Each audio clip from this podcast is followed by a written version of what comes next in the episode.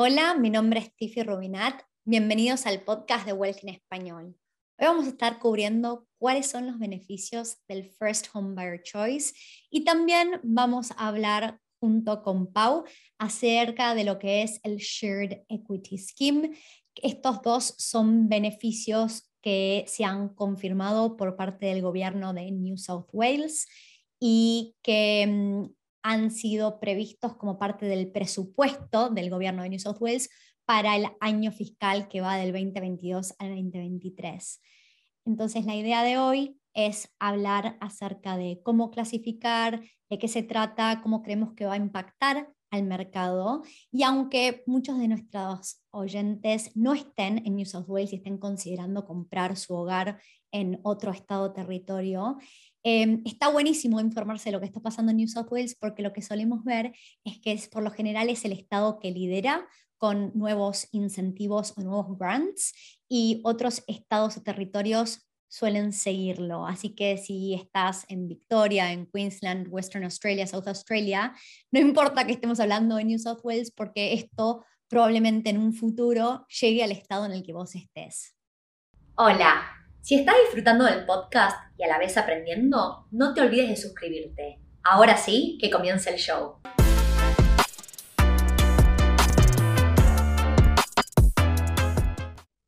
Bienvenida, Pau, ¿cómo andás? Hola, muchas gracias, muy bien.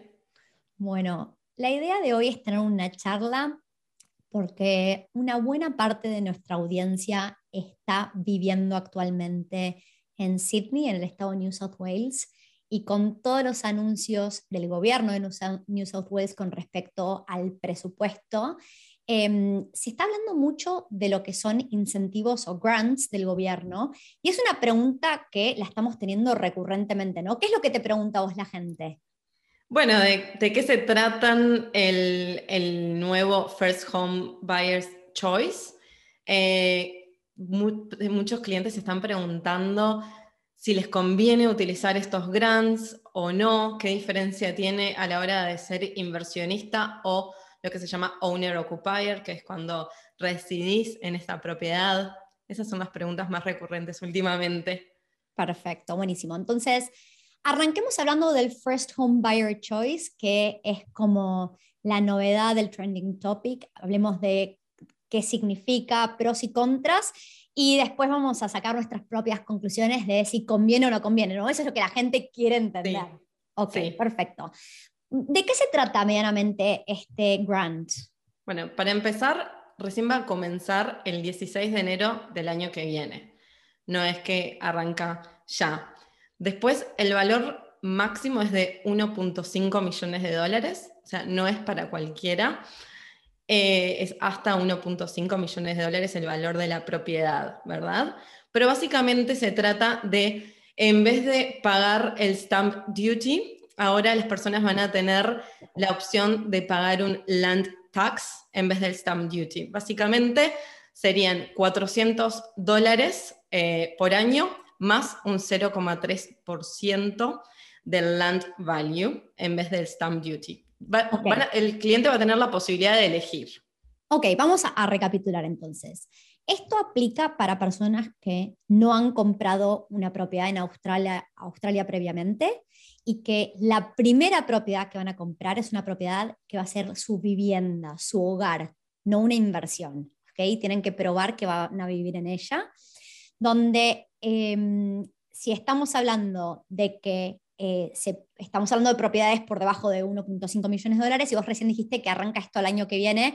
Voy a aclarar fechas porque hay gente que viene y escucha este podcast tres años después y no sabe dónde estamos parados en el tiempo. Entonces, estamos hablando y para nosotros es, mientras que grabamos este podcast, es fines de junio 2022 y entraría en efecto en enero 2023. Está bien, este First Home Buyer Choice. Y cuando hablamos de estos pagar eh, el stamp duty upfront, el stamp duty es un montón de dinero. Entonces, lo que el gobierno está buscando es encontrar nuevas formas de que las personas que quieran ingresar al mercado inmobiliario, en vez de tener que esperar muchísimos años para poder juntar el dinero del depósito más los costos de cierre, eh, pueda entrar cuanto antes. Y esto es un trending topic porque estamos viviendo justo un año con muchísima inflación, Pau, donde lo que cada vez la gente piensa más y más es, ok, estoy en una situación donde cada vez mi dinero me, tiene una capacidad de, compra menor y si mi sueldo no sube en igual medida de mi inflación, cada vez puedo ahorrar menos porque, me porque gasto más. Para los que venimos de Latinoamérica, entendemos muy bien cómo funciona el concepto de inflación, ¿no? Te voy a decir que estaba mal acostumbrada. Me había olvidado. me había olvidado un poco y realmente es la primera vez en casi siete años que llevo en Australia que empecé a sentir en el supermercado, bueno, ni que hablar en el combustible, pero se empezó a sentir un poquito la inflación. Como vos decís, venimos de Latinoamérica, no nos asusta, pero bueno, yo creo que estábamos un poquito mal acostumbrados. Exactamente, pero esto es para explicar el por qué eh, en un mercado donde eh, estamos hablando de precios súper altos y a la gente le cuesta muchísimo ahorrar dinero para poder comprar esa primera propiedad, se vuelve mucho más fácil una vez que uno ya está en el mercado, porque si uno ya está y la propiedad empieza a subir en valor, ya es como que entramos en esa rueda y seguir comprando propiedades se vuelve un poco más fácil, pero la primera propiedad es bastante difícil, ¿no? Lograrlo.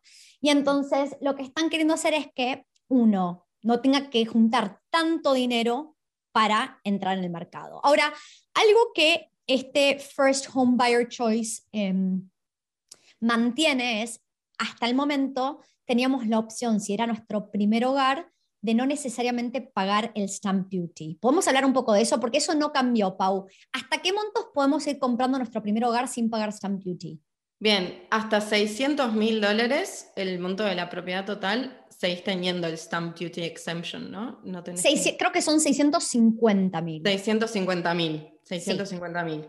Y después hay un porcentaje de reducción hasta los 800 mil dólares. Estamos hablando de New South Wales.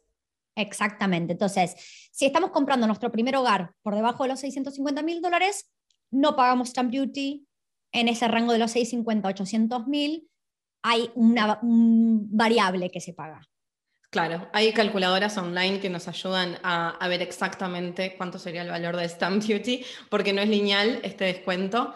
Pero bueno, básicamente este nuevo First Home Buyer's Choice le da la oportunidad más bien a elegir a, las personas que compran propiedades entre 800 mil dólares y 1.5 millones, ¿verdad?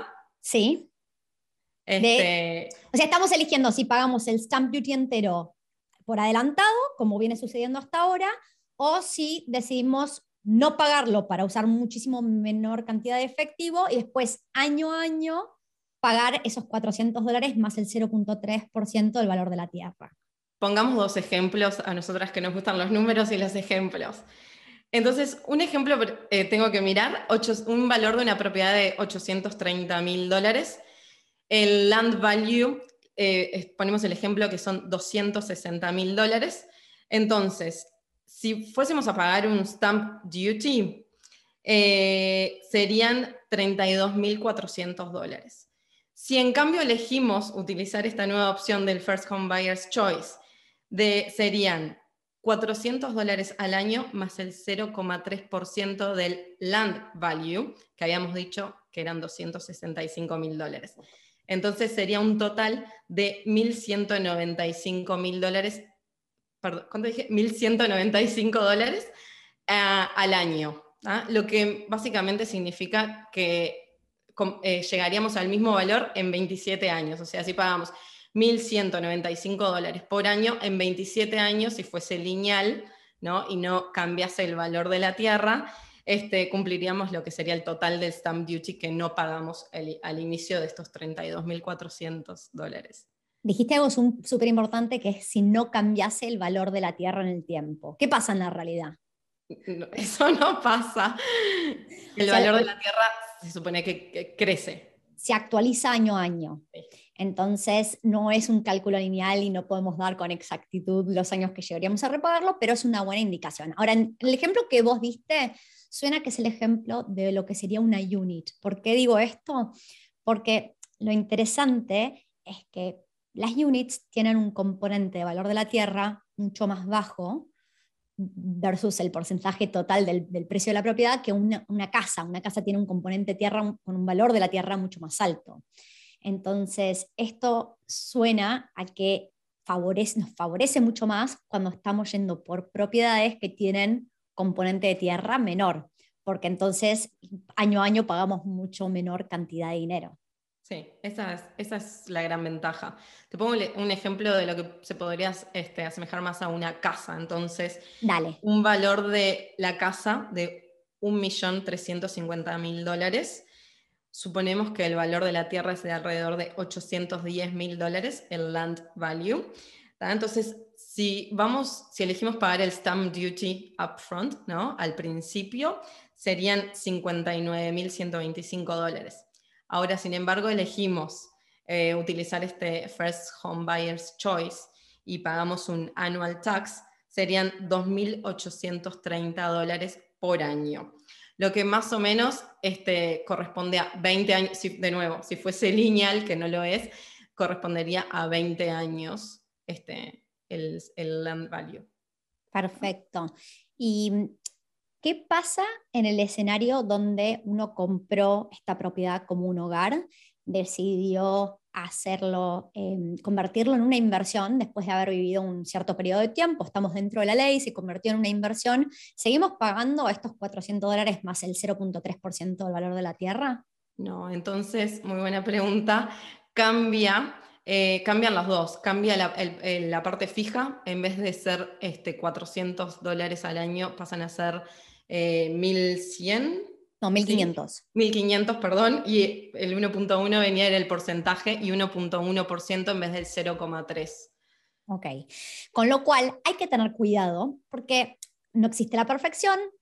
Lo bueno es que puedo entrar con una menor cantidad de dinero upfront en efectivo, pero lo que termina pasando es que al subir los pagos eh, del, land tax anualmente a 1.500 dólares más este 1.1% del valor de la tierra, llego a completar ese valor del stamp duty mucho antes. Y entonces, si yo tenía una estrategia de acumular propiedades, que es la que yo practico en particular y les suelo recomendar a todos mis clientes, ¿no? Uno quiere, no quiere estar haciendo trading de propiedades, estar comprando y vendiendo porque justamente el valor de la transacción es gigante y lo que queremos hacer es acumular riqueza mediante la acumulación de propiedades.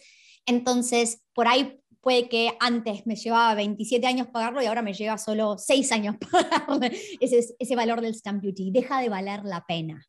Claro. Bueno, va a depender de nuevo, como siempre decimos, de la situación de cada uno, del valor de la propiedad, mm. de cuánto porcentaje de tierra tiene esa propiedad. Como vos decías, una cosa es un unit y otra cosa es eh, una casa que tiene más porcentaje de tierra. Eh, depende de si son, es una persona inversora o un, o un occupier. Exactamente. Y algo importante es, antes de que saliera este mm, esquema y este incentivo, em, una, se venía hablando, esto ya se venía hablando el año pasado, ya, ya se estaban comentando este tipo de grants, y una de las cosas que en su momento se creía era que si yo vendía esta propiedad, em, si yo había optado por no pagar el land tax perdón, no pagar el stamp duty de entrada y después pagar el land tax ese año a año, cuando vendiera esa propiedad, la persona que comprara no iba a tener una opción. Pero en realidad lo que se anunció en este presupuesto es que quien compraría después esta propiedad tiene de vuelta la opción de ya sea pagar el impuesto al sello, que es el stamp duty, o ir por este First Home Buyer Choice, a dar de vuelta. Clasificar para el First Home Buyer Choice no es para cualquiera, ¿no? O sea, tener la opción solo si es tu primer hogar en Australia vas a cumplir con los requisitos. Si no, no tenés la opción. El que está invirtiendo, comprando una segunda, tercera, cuarta, quinta propiedad, no importa, ya no tiene esta opción, básicamente. Claro. Bueno, pero muy, muy importante lo que decís, porque como siempre repetís en todos tus podcasts, tener la flexibilidad, entonces cuando vas a hacer esta primera, esta primera inversión o tu primer hogar, eh, no quitarle esa opción también al que viene después, porque nunca sabes lo que va a pasar. Si en algún momento decidís venderla, igual le estás dando la opción al que viene de si optar por el stamp duty o el land tax. Exacto. Entonces, hablemos un poco de si, ¿qué creemos que, cómo creemos que va a impactar en el mercado este nuevo grant eh, para quién hacen o no hace sentido y, cuál es nuestra opinión general, ¿no? Entonces, ¿cómo, ¿cómo, crees, Pau, que vos ves que este grant va a impactar el mercado inmobiliario? Bueno, sigue, seguimos viendo un gran estímulo a, las propiedades y sobre todo a los first home owners. El, el, gobierno sigue estimulando este, este mercado. Así que eso es un gran punto porque lejos de bajar los precios, sobre todo en la parte, como vos decís, más asequible, eh, creemos que incluso lo están incentivando, ¿no? O sea, el mercado que está por debajo del millón de dólares cada vez tiene más incentivos en vez de tener menos incentivos. Muchas personas nos preguntan, ¿debería esperar y juntar más dinero? Y bueno, cuando uno espera, en general, en esta parte por debajo del millón de dólares, que es donde mayor cantidad de demanda hay, eh, la verdad, no vemos una situación donde los precios vayan a retroceder, ¿no? Charlábamos antes la comparación, Tiffy, en el 2020, cuando empezó la pandemia. Es eso, 2020, que la gente pensaba que se caía el mundo abajo. Teníamos a Commonwealth Bank, el economista más importante del banco, prediciendo que el mercado iba a caer, el mercado inmobiliario iba a caer un 30% en valor en los siguientes dos años. Y el gobierno que buscaba que la economía no se frenara Em, y por ende quería estimular el mercado inmobiliario. Y empezaron a meter varios grants, por ejemplo, un grant que ya no existe más, que apareció a mediados del 2020 de parte del gobierno federal, fue lo que se llamó el Home Builder Grant.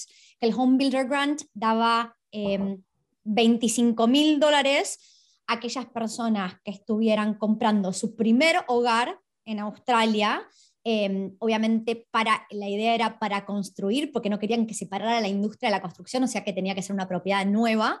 Eh, y hasta valió hasta el 30 o 31 de diciembre del 2020 esos 25 mil dólares y después del 1 de marzo del 2021 hasta el 31 de marzo del 2021 fueron 15 mil dólares. Y era para gente comprando un hogar o gente haciendo una renovación de más de cierta cantidad de dinero, no me acuerdo qué cantidad de dinero hacía, pero el objetivo era estimular el mercado. Y efectivamente, mientras que muchísima gente no decidió aprovechar el 2020 y se mantuvo eh, viendo a ver qué pasaba y la gente creía que JobKeeper y JobSeeker se iban a terminar en septiembre y por ende el mercado iba a colapsar.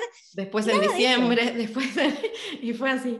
Y, nada de eso sucedió y el mercado avanzó un montón durante el 2020 y fue mayormente liderado por gente haciendo uso de esos grants como primer hogar. ¿Está bien? Realmente toda la gente que por años había estado fuera del mercado y ahora finalmente tenía la oportunidad de entrar al mercado. Y bueno. Y ahora de nuevo la gente, eso era el segundo punto que ahora la gente se pregunta de nuevo, debo, eso contestando a tu primera pregunta, ¿no? ¿Cuál es lo, que las personas tienen más dudas ahora? Si realmente usar estos grants, ¿qué tanto vale la pena? Eh, bueno, obviamente ya lo hablamos que cambia si sos inversionista o no. Entonces, ¿cuál es tu opinión un poco de si usar estos grants, qué, qué tanto vale la pena o no? Mira, yo soy fiel, me mantengo fiel a mi idea de que los grants están buenísimos y a veces vale la pena aprovecharlos, pero muchas veces no vale la pena. ¿Por qué? Si yo vivo en Sydney, las propiedades en Sydney siguen valiendo muchísimo dinero. Es más, hablamos de que no pagamos stamp duty por debajo de los 650 mil dólares, pero lo que dice la data de CoreLogic es que menos del 15% de los suburbs en Sydney pueden lograr ese precio por debajo de los 650 mil dólares. Entonces, ya conseguir una, o sea, que exista el grant no significa que yo pueda acceder fácilmente. Ya conseguir una propiedad probablemente no sea donde yo quiera vivir para arrancar eh, y no sea fácil también conseguir esa propiedad por debajo de los 650 mil dólares. A ver, imaginemos que ahora digo, bueno, listo, no me tengo que eh, ir por esto de estar debajo de los 650 mil dólares, pero puedo eh, aprovecharlo comprando algo que relativamente va con donde yo quiero vivir en, el rango de los 900 mil, un millón de dólares. A ver, buenísimo el grant, pero sigo requiriendo muchísimo dinero, incluso si en vez de pagar, de, no tener que pagar stamp duty de una, tengo que pagar ese componente land tax todos los años, voy a contraer una deuda gigante. Una deuda gigante que eh, incluso si un día lo convierto en una inversión, yo ya sé, porque corro suficientes números todos los días, que el ingreso por alquiler no va a cubrir mis expensas, incluyendo mi hipoteca. Y por ende, todos los meses voy a tener que sacar un montón de dinero de mi bolsillo para cubrir ese gasto. Y si estoy comprando mi hogar, tengo que considerar lo que ya sabemos, Paula, las tasas de interés en los siguientes 12, 24 meses van a seguir subiendo. Están subiendo y van a seguir subiendo, sí. Entonces, yo quiero comprar un hogar donde más allá de que no pague 50 y pico mil de dólares en el impuesto al sello, contraiga una deuda gigante que recae en mí y no necesariamente. Yo sigo pensando que hay excelentes inversiones en otros estados que no sean New South Wales que vienen por montos de dinero muchísimo menor. Son lugares que tienen igual potencial de apreciación, a veces igual, a veces un poquito más, a veces un poquito menos, obviamente va a haber una variedad, pero que requieren muchísimo menor dinero, incluso cuando tengo que pagar el stamp duty. O sea, hablábamos hace un rato, Perth, podemos ir a comprar un house and land pack, no acceder al grant y de vuelta estoy pagando un impuesto al sello que por ahí son 6 mil, 7 mil dólares. No es gigante. ¿bien? Y cuando calculo todo el dinero que requiero con un depósito más el stamp duty, sigo gastando muchísimo menos dinero que si accediera a, un, a este first home buyer choice en, estando en Sydney. Sí, hay una frase que yo repito todo el tiempo que es que todo es relativo, ¿no? Entonces hay que tener mucho cuidado y recién lo hablábamos con algunos clientes también. El first home, el grant de 10 mil o 15 mil dólares si estás en Queensland es un número absoluto y es exactamente lo que estamos diciendo ahora, ¿no? No quedarse centrados en ese número absoluto de 10, 15 mil dólares que es, que es un montón de dinero, sí, pero cuando lo llevamos a la inversión se tiene que hacer relativo. Entonces, ¿qué, como vos decís, qué es lo que mueve más la aguja ¿no? y qué vale la pena? E, es eso, estamos hablando de una propiedad de, está bien, estamos hablando de una propiedad de 600 mil dólares. 6 mil dólares, requerir 6 mil dólares más en efectivo es dinero, sí, eh, pero puede que los tenga y en el, en el esquema de gastar 650 mil dólares, los 6 mil dólares por ahí no no son un make or break deal, ¿no? Como que no voy a dejar de invertir si, si ese es el monto. Obviamente, cuando estamos hablando de un impuesto al sello de 50, 60 mil dólares, ya es un monto muy considerable a tener en cuenta, pero yo no quisiera estar gastando ese dinero en impuesto al sello de todas maneras. ¿No? Entonces es como que, bueno, por eso todo es relativo. Eh, yo siempre repito que cuando yo doy mi opinión personal, quien esté del otro lado, ya seas vos, Pau, o cualquier otra persona, no tiene que seguir lo que yo hago, ¿no? Como que cada uno de nosotros es distinto, tenemos sueños distintos, objetivos distintos, apetito al riesgo distinto, y lo que para mí suena fantástico, para vos no tiene por qué sonar fantástico y puede que no funcione con, con tu estilo. O al menos no hoy, pero ya lo hemos visto en todos estos años grabando podcast que va cambiando, ¿no? Entonces lo que puede ser beneficioso hoy deja de serlo mañana o viceversa o en una situación, así que siempre consultar en, el momento específico, para cada familia es distinto, entonces eh, correr los números y hacerlo lo relativo. Exactamente. Ahora, volviendo al tema presupuesto del gobierno de New South Wales, hay otro esquema que se llama el Shared Equity Scheme, que probablemente no sea tan relevante para nuestra audiencia como lo que acabamos de hablar, porque para clasificar para este esquema que se está empezando a probar, Em, es, bastante difícil clasificar, ¿no? Entonces, hablemos un poco de este Shared Equity Scheme. Para arrancar, ¿quiénes son las personas que podrían entrar en esta prueba? Como bien nos dijiste, es una prueba que se va a hacer en, los siguientes dos años. Eso, el cupo es de 3.000 personas por año y es solamente para los frontline eh, empleados, ¿cómo se dice? Empleados. Frontline workers, ¿no? De primera línea, sí. Que son enfermeros, policías, eh, maestros. Es para, ellos son quienes clasificarían. Y bueno, y básicamente... Pero, y también se suman padres solteros. Sí. Y o personas que son solteras arriba de los 50 años y no tienen que tener 50 años. Sí, correcto. Ok. Ok, entonces, ¿qué, ¿qué, requiere este Shared Equity Scheme?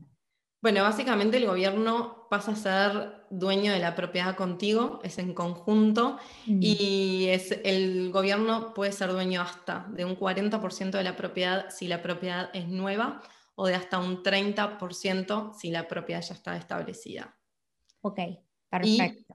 en, estamos, seguimos hablando de New South Wales, ¿verdad? Es para en Sydney propiedades de menos de 950 mil dólares y eh, menos de 600.000 en el resto de, en la parte regional de New South Wales. Perfecto, buenísimo. Entonces, de vuelta, esto va a ser una prueba. Es una prueba piloto donde esto es, es novedoso, pero ya se ha hecho en otros países de manera exitosa. Por ejemplo, en Londres es un esquema, a ver, viniendo en Londres también es una ciudad carísima, como no es Sydney, mucha, diría que un poco más cara que Sydney todavía. Y entonces em, han venido probando y es una forma de ayudar a las personas. Obviamente es copropiedad, entonces yo ya no soy dueño únicamente de esta propiedad, sino que el gobierno también tiene una participación y el día que vendamos eh, se dividen las ganancias como somos en los porcentajes que somos las proporciones, sí. Y además permite al, al dueño ¿no? a poner eh, un 2% del depósito y no pagar el EMI, que es el insurance. Perfecto. Entonces, acá, este es el warning. Y estaba teniendo una conversación, Pau, que te estaba contando hace un rato, con una chica argentina que ya nos venimos charlando y nos conocemos hace más de un año. Eh, ella es madre soltera y una de las cosas que hablábamos es, buenísimo si a vos te, te prestan un montón de dinero y puedes entrar con un depósito tan bajo como el 2%. Pero si estamos en un mercado que es carísimo, en particular ella vive en las Northern Beaches de Sydney y las propiedades ahí tienen costos altísimos. Eh, al tener un hijo, obviamente uno ya empieza a considerar dónde quiero mandar a mi hijo al colegio, no me quiero mudar a cualquier lado, ya tenemos un grupo de amigos, ¿viste? uno no quiere volver a rehacer su vida, cuesta mucho más cuando uno ya tiene hijos, ¿no? Y entonces genial si puedo ingresar solo con un 2% y no tengo que pagar este seguro del Lenders Mortgage Insurance, pero igual voy a terminar, incluso cuando el gobierno contribuye, voy a seguir teniendo una deuda gigante porque los precios de las propiedades en esa área son grandes.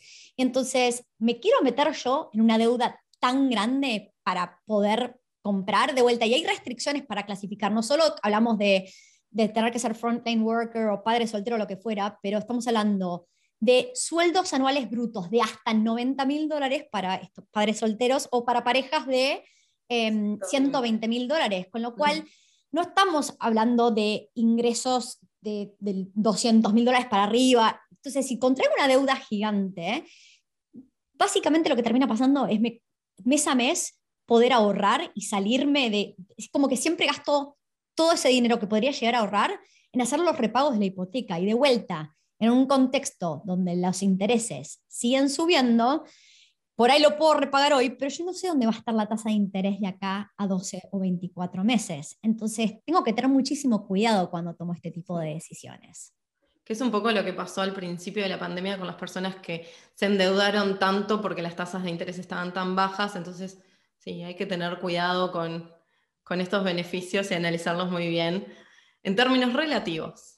En términos, exactamente. Entonces, que a mí me presten dinero o que me dejen no pagar un seguro es, algo, es un positivo gigante, pero porque me presten dinero no significa que yo tenga que tomarlo. ¿Está bien?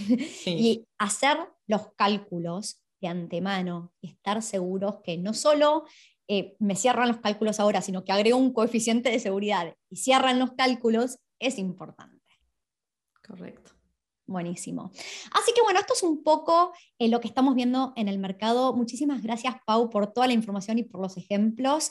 espero que responda las preguntas que venimos teniendo. De vuelta, varios mensajes que vamos a recapitular. El primero es, no vemos una situación donde el mercado por debajo del millón de dólares vaya a bajar de valor simplemente porque se siguen introduciendo estímulos en el mercado algunos estímulos van a hacer sentido para ciertas personas en cierta posición financiera y económica, pero muchísimas veces puede que aunque me den dinero o me ayuden a no pagar ciertas cosas, siga requiriendo muchísimo más dinero que se invirtiera en otra ciudad que no sea Sydney, por ejemplo. ¿no? Exacto, así, que cuidado también con los grants y con todo esto, no, no siempre son tan beneficiosos. Exactamente. Así que buenísimo. Y el mensaje es, si tienen alguna consulta o quieren hablar de su situación en particular y qué les conviene a ustedes, pueden agendar una reunión con Pau y vamos a dejar en la descripción el link para agendar una reunión. Es gratis, no dejen de hacerlo, ¿no? Gracias. Hasta luego. Chao.